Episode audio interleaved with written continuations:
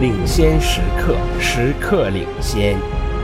北京智盈国际英语个性化英语辅导专家。 Now get ready to answer the questions. You may use your notes to help you answer. Listen again to part of the conversation, then answer the question. That is a good idea. Do the buses that go out to campus have facilities to bring wheelchairs on board? Yes, that I know for sure. Number 1. Why does the man say this? Yes, that I know for sure.